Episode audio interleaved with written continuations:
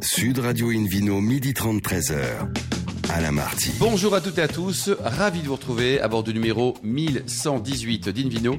Je rappelle que vous pouvez également nous écouter depuis la boutique Nicolas de Toulouse par exemple, au 6 place Victor Hugo sur 101.8 et retrouver toutes nos actualités sur le compte Facebook et Instagram Invino Sud Radio. Aujourd'hui un menu qui prêche comme d'habitude la consommation modérée et responsable avec euh, tout à l'heure Franck Herman, propriétaire du Clos de Gamon. Nous parlerons euh, de Cahors, du meilleur des Cahors, ainsi que le Vino Quiz pour gagner deux places pour le WST, le premier salon mondial de l'onotourisme et des spiritueux du 12 au 14 mars 2023 à Reims et Siver Open Up Soft de la marque Chef et Sommelier. Pour gagner tout ça, il faudra aller sur le site hein, invinoradio.tv. À mes côtés aujourd'hui, on est ravis de la retrouver, Christelle Taré, première femme maître caviste de France. Bonjour Christelle. Bonjour Alain. Ainsi que David Cobold, on est aussi ravis de le retrouver, même si toujours un peu anglais, cofondateur de l'Académie des vins des spiritueux. Bonjour David. Bonjour. Bon, vous avez un huitième de, de sang écossais, on va quand même le rappeler. Un peu de Sudaf aussi. tiens. Un peu de Sudaf aussi Oui, j'ai découvert un grand-mère Sudaf. Eh ben, dis donc, sa famille Cobol, on en parlera un jour. Hein. La, la génétique des cépages, vous la connaissez. Complexe. Votre génétique familiale, on en parlera peut-être un jour. Invino Sud Radio accueille tout de suite euh, Guillaume Pire, qui est propriétaire du château de Fosse Sèche. Bonjour Guillaume. Bonjour. Alors racontez-nous, donc euh, votre vignoble, il est situé où? Et puis il paraît qu'il a vu ses premières vignes plantées par les bénédictins il y a, il y a 8 siècles. Oui, euh, c'est, c'est- on est en- dans le sud saumurois, entre Douai-la-Fontaine et Montreuil-Bellay. C'est les moines bénédictins qui ont précédé les cisterciens qui ont créé ce domaine. alors, on n'a pas la date exacte, c'est 800, 900. Euh, 800-900. Voilà, David Cobol, un 11 avis peut-être 11 sur la date de 12 siècles naissance ça- du domaine que ça- précisément Que ça, existe. Non, mais j'ai jamais goûté un vin de cette époque-là. Moi non plus. Mais euh, le, le nom du domaine euh, d'origine est en latin et pas, et pas en français. Ah ouais. Ouais. Et alors votre histoire, donc pas depuis 800 ans quand même parce qu'on a peu de temps, mais dites-vous, raconte- vous avez fait des choses avant de devenir vigneron ou pas? Alors euh, moi je suis né en Belgique, euh, j'ai grandi à Madagascar, euh, en Afrique de l'Ouest aussi. Papa a passé 37 ans en Afrique de l'Ouest. Grand voyageur comme beaucoup de Belges. hein. Voilà, et puis euh, j'ai quitté Madagascar, je suis parti en Suisse euh, faire mes études de, de viticulture œnologie. Oui. Et puis euh, on a dû quitter euh, dans le Valais, dans le Valais. dans le Valais. Et, et puis on a dû quitter la Madagascar. Et Il y avait des vignes là-bas? Oui, à peu près 1000 hectares de vignes. C'est des hybrides, ça fait pas des grands vins, Non. mais euh, mais Madagascar est un pays extraordinaire. Et pourquoi c'est pas des grands vins Parce que c'est c'est pas une évidence. On peut. en théorie, Alors- c'est quoi la raison? C'est des hybrides. Euh, les vignes, euh, le vignoble malgache est planté à 1200-1300 mètres d'altitude. D'accord. Euh, c'est les vendanges là-bas arrivent à peu près au moment des vacances de Pâques. D'accord. Il pleut beaucoup et euh, climat tropical. voilà.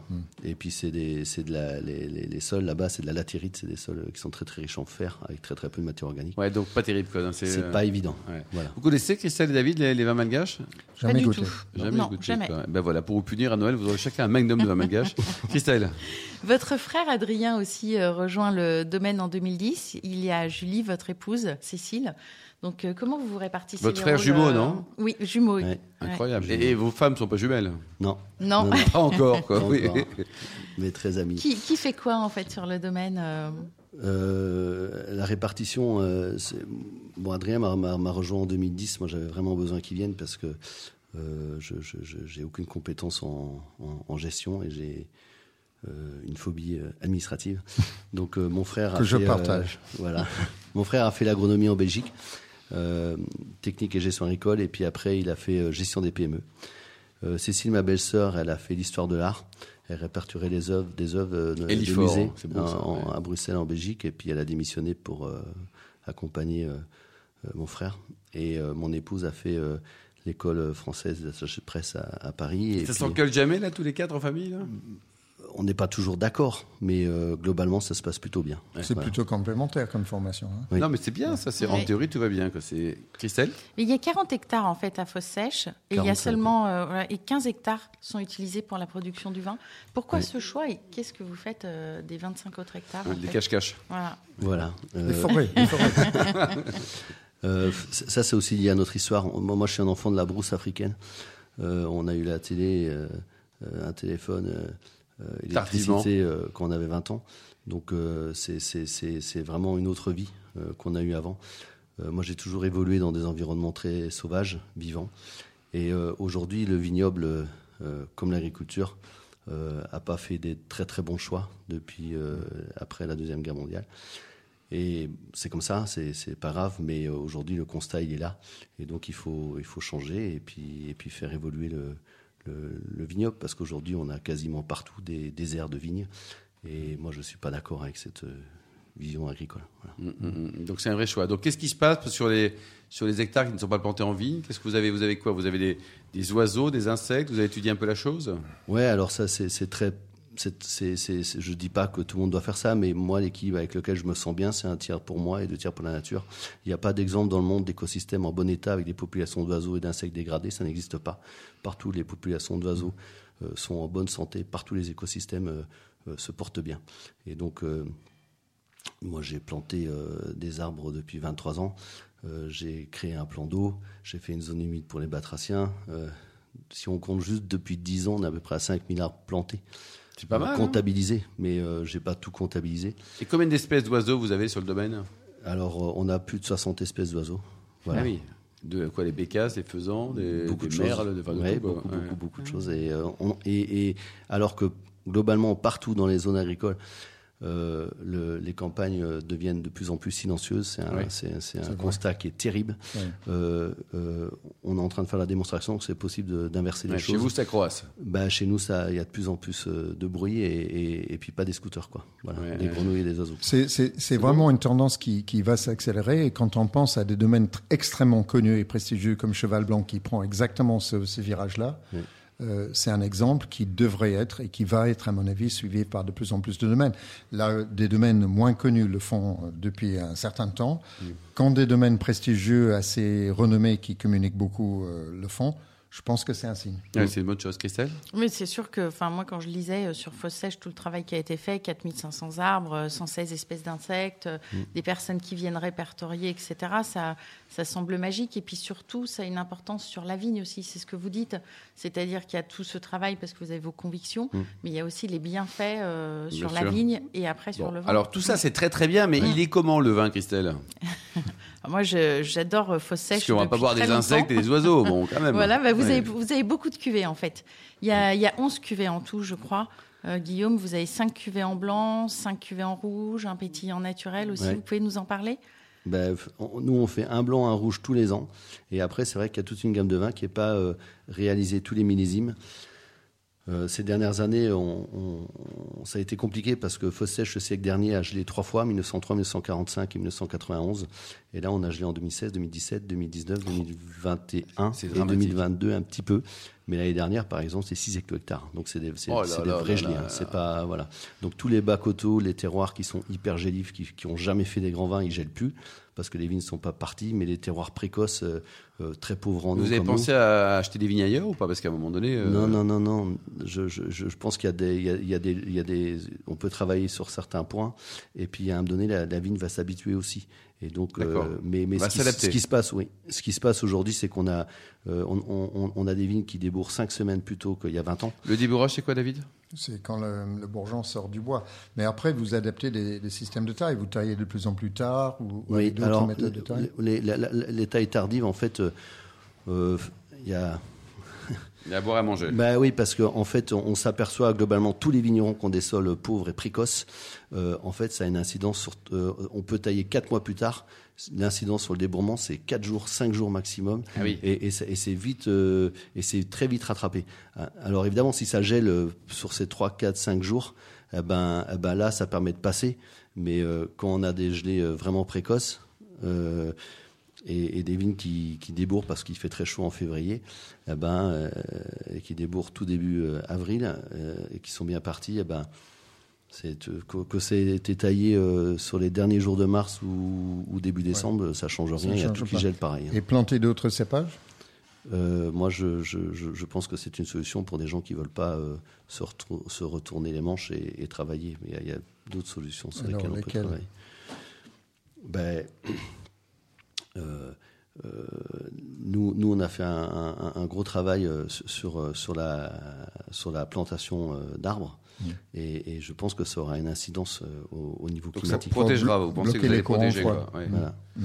Oui, ça c'est bon, voilà. Et donc, alors les vins, bon, malheureusement, quand, quand il y en a, donc euh, au, au, niveau de, du type de vin. Euh, vous avez, vous avez, oui, vous avez beaucoup de cuvées en blanc et surtout il y en a quatre euh, avec de la pourriture noble qu'on entend surtout parler dans une autre région. Donc vous pouvez nous raconter un peu aussi euh, votre choix ouais. de l'utiliser. Alors, euh, la, la, le, le botrytis, c'est fabuleux à, à travailler. C'est quand on commence à, à Qu'est-ce que c'est, David, le botrytis? Parce qu'il parle un peu chinois, là, Guillaume. C'est un champignon qui s'appelle Botrytis cinerea, c'est-à-dire le, le, champignon cendré, parce que quand on secoue la grappe, c'est des nuages de, de poussière grise. Et c'est un champignon qui s'attaque à peu près au même moment que, que les cèpes, c'est-à-dire dans des matinées humides et des après-midi plus chaudes. Donc, euh, culture de champignons parfaite. Et, et ça s'attaque à la baie du raisin, transformant, rétrécissant encore des baies en surmaturité et transformer la peau dans une espèce de tissu Gore-Tex où le sucre et l'acide est concentré et l'eau s'en va. Donc, c'est un problème qui est devenu une qualité. Mais ça change aussi le goût. Ça change oui, aussi le goût. bien sûr. Hum. Et donc c'est bah passionnant. Alors moi, je me suis intéressé à, à, à, aussi sur des vins secs au début. Euh, euh, aller à l'extrême limite de la surmaturité pour faire des secs. Donc on a travaillé avec des raisins teints de pourriture noble. Et juste avant qu'on passe dans des phases de, de, de dessèchement de botrytis trop importantes qui ne permettent plus de faire des blancs secs, eh ben on prend vite ces raisins. Et puis après, il y a les liquoreux. Euh, le chenin, c'est un peu le, le, Moi, je suis un dingue de Riesling, mais c'est ouais. extraordinaire pour, pour mmh. aussi faire des, des, des, des vins liquoreux. Et euh, bon, là, je parle de vrai liquoreux parce que le problème c'est la chaptalisation sur les liquoreux, ouais. mais euh, nous on fait des chaptalisation. David, c'est mettre un peu de, un peu de sucre. Hein. C'est rajouter ouais. du sucre avant la fermentation, ce qui devrait être interdit sur Absolument. ce quoi. Et alors donc la gamme, la gamme de prix pour en savoir plus sur, sur vos vins, dites-nous Guillaume, ça va être combien alors, combien? le, le, la, le, prix public, hein, la bouteille la moins chère, c'est Eolite, c'est le vin le plus important du domaine, c'est 60% de la production. Quand on me demande de goûter un seul vin, c'est celui-là que je fais goûter. Oui. Euh, c'est 21 euros. 21 euros, d'accord. Euh, le premier blanc est à 25 euros. D'accord. Euh, le grand blanc sec, le, la nouvelle cuvée Pantalassa est à 80 euros, comme la réserve du pigeonnier qui est le grand rouge. D'accord. À 80 euros aussi. Et puis après, on, on passe sur des liquoreux où c'est un autre travail. Hein. Si on prend euh, de but en blanc, on est à 4 hecto-hectares parcelle nettoyée. Il faut ouais, plus de 18 pieds, pieds de vigne pour faire une bouteille de vin. Et là, c'est 800 euros la bouteille. Et puis, on a une demi-bouteille euh, qu'on a fait en 2003. À 4000 euros. À 2000 euros la demi-bouteille. À 2000 euros la demi-bouteille? La demi-bouteille. Mais ici, on est sur, des, sur un tri euh, de raisins. Enfin, là, il faut juste donner une petite petite, petite précision. Quoi. On est à, on, ouais, mais il faut dire deux, trois petits mots. On est à moins de 25 litres hectares sur des chenins ramassés à 45 degrés potentiels. On a dépassé bon, les 900 heures de vendange avec de l'exceptionnel. 138 pieds de vigne pour une demi-bouteille. Merci beaucoup, Guillaume. Il y a un site internet hein, pour prendre enseignement sur oui. tout ça. Dites-nous. Euh, je sais pas. Eh ben moi non plus. Salut, merci beaucoup Guillaume. on se retrouve dans un instant. on se retrouve pour le Vino Quiz et gagner deux places pour le WST, le mondial de l'autorisme. À tout de suite. Sud Radio Invino, midi 30, 13h. Alain Marty. Retour chez le caviste Nicolas. Je rappelle que vous nous écoutez depuis la boutique de Toulouse, au 6 place Victor Hugo, sur 101.8. D'ailleurs, vous qui êtes toujours plus nombreux à, à réagir chaque week-end, on se retrouve sur les réseaux sociaux, également sur le compte Instagram Invino Sud Radio. David Cobol, c'est le moment du Vino Quiz. Une nouvelle question pour gagner deux places pour le WSET International Trade Fair, le mondial de l'onotourisme et des spiritueux qui aura lieu entre le 12 et le 14 mars 2023 à Reims, et Siver Open Up Soft de la marque Chef et Sommelier. La question de ce week-end est en quelle année Nicolas Deligny a-t-il créé l'application pour smartphone qui s'appelle Vini Daily? Option A 82, 1982. Option B 1809. Bon. Option C 2021.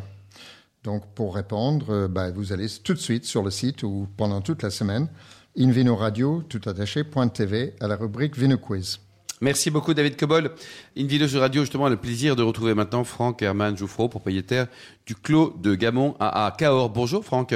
Bonjour. Bah alors racontez-nous, votre famille, elle est, elle est ancestrale là-bas. C'était avant le phylloxéra, là. C'est, ça oui. a été replanté en 1885. Bien, avant, ouais. c'est... bien, bien avant, oui. Vous êtes arrivé quand dans le coin? Alors, dans le coin, la famille Jouffron, on est arrivé en 1290 déjà au niveau de... Eh ben, vous les faites pas. Il paraît. Pourtant, ouais, on non, bâtit solide dans la famille. Ouais, donc, euh... mais euh, ouais, en 1290, on retrouve le nom de Jouffron dans le même méandre du Lot dans lequel se trouve le Clos de Gameau. En 1610, on retrouve les premières traces de la famille Jouffreau vigneron au Clos de Gameau, dans la même bâtisse qu'on a ouais. continué à voir. Et effectivement, en 1885, on est une des premières familles à avoir replanté après le phylloxéra et on a conservé encore ces vignes qui sont plus de centenaires. Oh c'est un vrai clos ou c'est pour le marketing? Ah non, non, c'est un vrai clos. Alors, ce qu'il faut savoir, c'est que les clos de Gameau, en fait, quand On a demandé à passer aussi en AOC au niveau de Cahors. En fait, les vieilles familles ont gardé le nom Clos parce que nous, on est des maisons vigneronnes mmh. et paysannes avant tout. Eh et, on n'est pas de châtelain. Donc, la plupart des, vieilles familles ont gardé la conservation Clos et Gameau spécifiquement parce que toutes les vignes de Gameau sont vraiment autour de, de Gameau. De Gameau, quoi. Très bien. Christelle? D'ailleurs, c'est votre alors, arrière, arrière, arrière euh, grand-père, hein, je ne sais pas de combien, voilà, euh, Guillaume Jouffreau, euh, qui a trouvé le porte-greffe quand même, qui a sauvé le vignoble de Cahors. Alors voilà, c'est en fait ils ont conservé des vignes qui n'avaient pas été encore touchées par le phylloxéra et ils ont fait euh, un greffage avec des porte-greffes herbement américains permettant de sauvegarder et de, ben, de sauvegarder les têtes de clones Malbec Jouffreau euh, de Gameau. Donc effectivement ça a pris et euh, son fils est revenu à la propriété et tout, tout est reparti voilà. Et vous avez aujourd'hui des vignes du coup qui ont 120 ans d'âge? Voilà, des vignes qui ont plus de 120 ans d'âge et mes parents ont fait un travail supplémentaire, donc Martine et Yves, qui sont euh, propriétaires au domaine aussi. Je travaille avec eux. Hein. C'est ma mère qui. Nous, on est très moderne parce que c'est ma mère qui, qui a le droit de veto surtout. Hein. Donc, il faut le dire, c'est la fille ah oui. Hein. Voilà, ouais. Quel est son prénom? C'est Martine. Martine, on vous embrasse quand même. et donc, en fait, ils ont fait le travail complémentaire, justement, de, dans ces vieilles vignes, de faire la sélection massale qui a été faite avec la ferme expérimentale de Cahors, permettant de conserver nos 20 têtes de clones de Malbec et permettant de replanter des nouvelles vignes avec ces 20 têtes de clones qui sont identifiées génétiquement et permettant de replanter notre vignoble de, de, Cahors et du Clos de Gameau, ce qui est assez euh, mm. authentique et mm. assez rare. Celle Vous avez la cuvée des centenaires. Donc, moi, ce que je trouve intéressant aussi, c'est de parler de. Parce que souvent, on parle de l'âge des vignes, mm. euh, mais on n'explique pas forcément ce que ça peut apporter en termes d'aromatique. Donc là, 120 ans, ça donne. Qu'est-ce que ça apporte à votre vin? Parce qu'on a un seul cépage, un terroir un peu équivalent de partout. Donc, on peut vraiment voir la différence. Oui, effectivement, euh, les vignes plus de 120 ans, c'est surtout des vignes qui, on retrouve un nectar. On est sur une groupe de galets roulés et en fait, le, but originel de ces vignes, c'est aussi de conserver ce patrimoine variétal. Quand on parle de biodiversité ou autre, effectivement, ces vieilles vignes, c'est un patrimoine variétal très important. vous avez combien de, de, de, surface en vieilli Alors, il, y a, entre 2 hectares et demi et 3 hectares qu'on conserve comme ça. C'est un travail assez titanesque. Et les rendements, vous avez combien de... moins de 10 hecto-hectares. Ah, mais quand même, c'est incroyable. c'est impressionnant. David, est-ce que c'est forcément meilleur un raisin qui est issu d'une vieille vigne ou pas? Très difficile de répondre à cette question. Ça dépend comment les, les vignes ont été traitées. Là, ils ont été traités euh, avec beaucoup, beaucoup de précautions. L'essentiel, c'est que ça produit beaucoup moins. Donc, comme, comme il le disait si bien, c'est euh, euh, Franck, c'est extrêmement concentré. le rendement baisse énormément. Après, ça devient la, question pour le vigneron, c'est la rentabilité et aussi la conservation du patrimoine. Donc, il y a une espèce de balance à faire qui n'est pas facile à faire. Mais ça peut s'arrêter à combien de produire une vigne? Ben, les plus anciennes vignes en production au monde, il y a une vigne en Allemagne qui a plus de 300 ans. Et elle continue à produire Oui, mais c'est entraillé, hein, c'est entraillé euh, autour d'une maison. Donc là, ça, ça grimpe, ça grimpe, c'est un très très vieux Riesling. Euh, mais après, il n'y a pas vraiment de limite. Moi, j'ai vu des vignes à Barossa en Australie qui avaient 160 ans, toujours en production, et non greffées, parce qu'ils n'ont jamais ah eu de phylloxéra là. Après, c'est un problème de rentabilité et aussi de soins, parce que c'est comme les vieilles personnes, il faut s'en occuper quand même. Absolument, c'est l'EHPAD de, on, du On ne va pas les secouer avec un tracteur. Hein. Alors, en fait, nous, l'intérêt qu'on a dans ces vieilles vignes aussi, c'est de conserver ce patrimoine génétique, comme je vous ai dit. C'est pour ça que le travail qu'ont fait mes parents de conserver et de mettre une nouvelle parcelle identifiée avec 20 têtes de clones hmm. permet de renouveler ça maintenant. C'est-à-dire que nous, on va pouvoir faire maintenant de la replantation et de la coplantation en gardant ce potentiel génétique qui est identique et identifié. Ah, c'est génial. Parce qu'un cépage n'est pas stable dans le temps. Il y a, il y a des mutations génétiques euh, sur un espace parfois limité. Euh, dans le temps, qui fait qu'il y a des petites variations qui se, qui se produisent. Alors parfois c'est bénéfique, parfois c'est moins bénéfique. Euh, il y a certains cépages qui périclitent, le syrah notamment. Absolument, oui.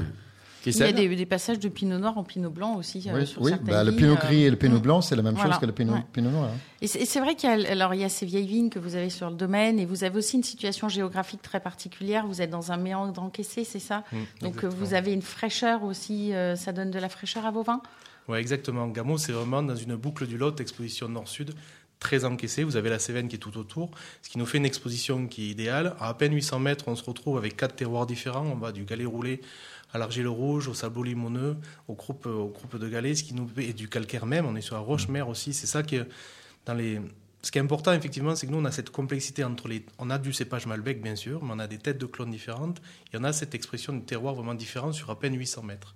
Ce qui fait vraiment une diversité. Euh, et alors, le Malbec, parce qu'il y a quelques années, il avait quand même une réputation un peu de, vin rugueux, hein, pour être positif. Là, là il s'est arrondi au fil des années. Vous, vous le travaillez différemment, vous le rendez euh, accessible au, plus grand nombre et puis assez jeune quand même? Alors, je pense que la famille Jouffreau, nous, on a toujours conservé ce qui a fait notre force, je pense, c'est cette euh, signature de la famille Jouffreau, c'est du tanin fin, de la fraîcheur et de l'équilibre. Et ça, ce qu'il faut dire, l'histoire du Malbec, à un moment donné, avant les années 70, hein, on était, il n'y avait que 500 hectares de vignes hein, de, à Cahors. Hein. Et ces gens-là, on travaillait déjà comme ça. Et nous, la famille Jouffreau, on était vraiment l'étendard de ce profil-là. Puis après, il y a eu le Malbec qui a été produit en plus grande quantité, vu que les surfaces sont énormément doublées. Et effectivement, un Malbec qui, qui est produit de façon euh, nouvelle peut donner des vins assez, euh, assez tanniques. Mais ce qui n'a jamais été le cas de la famille Jouffreau parce qu'on était une vieille famille. Oui. Donc nos profils de vin ont toujours gardé cette philosophie et moi je conserve avec mes parents, hein, c'est vraiment cette philosophie. C'est un vrai choix quoi. Et un vin de référence, surtout à travers les modes. Je pense qu'il ne faut pas négliger non plus l'aspect international et commercial de, de, ce cépage parce que l'avenir du, du Malbec sur le plan mondial a été créé les, Argentins. Absolument. Qui ont 4 à 5 fois plus que, que nous avons en France, parce que c'est un cépage qui a presque disparu du Bordelais. Car c'est vraiment le, centre historique du Malbec.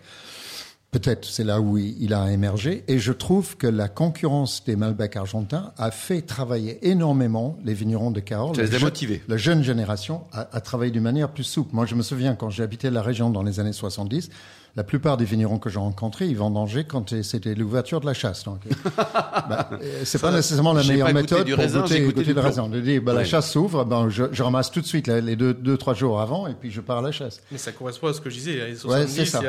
mais, mais, il y a quelques familles comme le vôtre qui, qui, faisaient autrement et maintenant il y a de plus en plus de jeunes vignerons qui travaillent extrêmement bien. Et le potentiel de garde, C'est une des appellations qui a eu la plus grande progression en qualité. on l'attend longtemps. On peut l'attendre longtemps si on veut? Il y a le, le goût se change, évolue au fil des années oui, alors les vins Gamo, c'est connu euh, justement pour être des vins qui sont accessibles jeunes. Justement, sur les 3-4 premières années, on a ce côté fraîcheur, équilibre qui sont intéressantes et ce côté fruit noir du Malbec. Mais après, c'est des vins qui prennent notre potentiel après 7, 10 ans, 15 ans, 25 ans. Ça se conserve très très bien. Nous, les vins de Gamo, je pense que vous les avez déjà dégustés. C'est des vins qui même, il y a des dégustations de 1890 et il y a très peu de vins qui ont été dégustés, des 1905, des choses comme ça. Enfin, Gamo est connu justement pour avoir des grands vins 1905 et ça tient encore là. Ah, c'est des vins qui ont des super, euh, super Et c'est très rare euh, justement euh, de pouvoir trouver un vignoble, un vignoble comme le vôtre qui garde autant. Vous avez une collection impressionnante de vieux millésimes rares que vous pouvez euh, que vous pouvez comparer. Euh, honnêtement, moi, j'avais jamais vu ça avant, enfin aussi impressionnant présenté comme ça. Donc c'est vrai que c'est, euh, vous pouvez aussi vous amuser beaucoup avec les accords mévins sur les vieux millésimes et sur présenter. Toi, par exemple, qu'est-ce qu'on peut avoir, Christelle ou, ou Air Franck, comme, comme accord mes vins oh, Après, il y a énormément de choses. Après, ça dépend comment vous voulez travailler. Mais c'est vrai que nous, on a la truffe, qui est quelque chose d'assez mm. exceptionnel de la région. Et c'est vrai qu'un vieux gameau, un 85 gameau avec une truffe, c'est un régal sans nom. Quoi. Je tiens à rendre hommage à Michel Deva, qui m'a fait goûter un vieux Clos Gameau il y a très longtemps, plusieurs millésimes, et chez lui, quand il bien, habitait la région. C'était magnifique. Et alors, combien vous produisez de, bouteilles chaque année en moyenne, hein, suivant ce que Dame Nature vous propose? Suivant ce que Dame Nature oui, mais on va aller de 60 000 à 100 000 bouteilles. et vous les vendez comment? Vous avez un circuit de, grands amateurs, de clientèle directe Vous allez euh, draguer matin, midi, soir, Christelle, pour que vous achetiez vos bouteilles? On est beaucoup à l'export quand même. La plus grande partie de notre, notre commercialisation est l'export. Euh, après, on est sur le réseau euh, français, sur tous les réseaux, là où il faut être maintenant. Quoi. Mais un peu de tourisme, si on vient chez vous, vous n'accueillez pas avec un fusil Alors, vous voyez, hein, moi je suis vraiment l'esprit vigneron-vigneron, hein, c'est-à-dire qu'on est les mains dans le, dans le vin, dans la vigne tout le temps. Donc nous, on, c'est vraiment sur rendez-vous. Ah, c'est sur rendez-vous, d'accord, d'accord. Ah oui, parce qu'ils peuvent pas. Oui. Ah mais j'ai pas dit le contraire, c'est une question. C'était juste. mais c'est important, ça c'est vrai de le préciser aussi, de prendre rendez-vous. C'est un bon euh, conseil aux auditeurs. Ouais, c'est une question de politesse aussi, David. Oui, oui, de, de, prévenir. Oui. Et température de service, ça c'est important. Euh, qu'est-ce que qu'est-ce qu'on peut imaginer sur sur vos vins là? Attention à toujours toujours à 7-8 degrés quoi, c'est ça ouais, c'est à peu près ça. non mais la caviste va pareil, mais effectivement, euh, suivant les types d'années, vous allez avoir les températures de service qui vont changer. C'est-à-dire nous on est en fait à Gamo, il n'y a rien qui est codifié. C'est-à-dire tout est, à la dégustation, tout au millésime. Il y a des années qui bah, Ça donne du boulot aux cavistes chaque année parce qu'il faut qu'ils comprennent. Ouais, mais c'est notre travail et c'est notre plaisir aussi. Il ne faut pas nous l'enlever. Hein. Bien sûr, bien sûr. On adore pouvoir déguster, il faut bien que la caviste comparer. Chose, hein. Merci David, je retiens. et justement, une petite nouvelle curiosité qu'on a sortie l'année dernière avec mes parents, c'est la redécouverte de vieux vins mm. à travers justement un nouveau concept qui s'appelle la famille Jouffreau, la sélection de la famille Jouffreau, où justement on propose à des, euh, à des consommateurs, avertis ou non justement, de redécouvrir des vins jeunes, des vins de plus de 10 ans, de plus de 15 ans, de plus de 20 ah, ans. C'est génial. Justement pour appréhender les vieux millésimes et savoir si Super. on aime, pas. Un site internet, une adresse pour vous voir euh, famillejouffreau.com. Merci beaucoup Franck, merci, également Christelle Taré, ainsi que Guillaume Pire, David Cobold et les millions d'amateurs de vin qui nous écoutent euh, chaque week-end, également en podcast. Un clin d'œil à Justine qui a préparé cette émission, ainsi qu'à Sébastien pour la partie technique. Fin de ce numéro d'Invino Sud Radio. Pour en savoir plus, rendez-vous sur sudradio.fr, invinoradio.tv, les comptes Facebook et Instagram Invino Sud Radio. On se retrouve samedi prochain, ça sera 13h30 pour une nouvelle émission, toujours délocalisée chez Nicolas Le Caviste qui a été fondé en 1822, qui fête donc cette année son bicentenaire. D'ici là, excellente suite de week-end. Restez fidèles à Sud Radio, encouragez tous les vignerons français et surtout respectez la plus grande des modérations.